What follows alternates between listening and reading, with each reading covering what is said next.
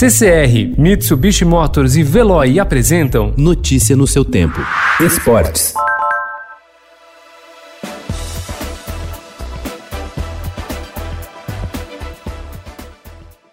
Diante da situação difícil vivida por boa parte dos clubes do país por causa da pandemia do novo coronavírus, o governo federal decidiu estender o prazo de pagamento das prestações do Profut, o programa de refinanciamento fiscal do futebol brasileiro. As parcelas que venceriam entre maio e julho serão prorrogadas e poderão ser quitadas até dezembro de maneira escalonada, o que vai representar um alívio financeiro para as equipes que seguem em compasso de espera ainda não sabem quando voltarão a disputar suas partidas e assim ter receitas.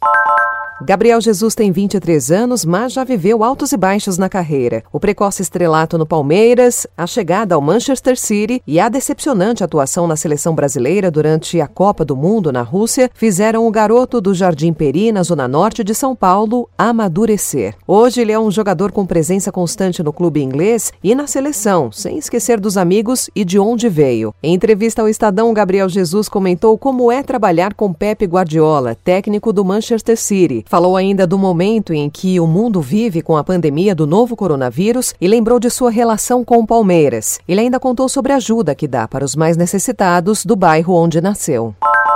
Começa as emoções do primeiro. Saudades de um futebolzinho, né, minha filha? A gente vai dar um jeito de amenizar.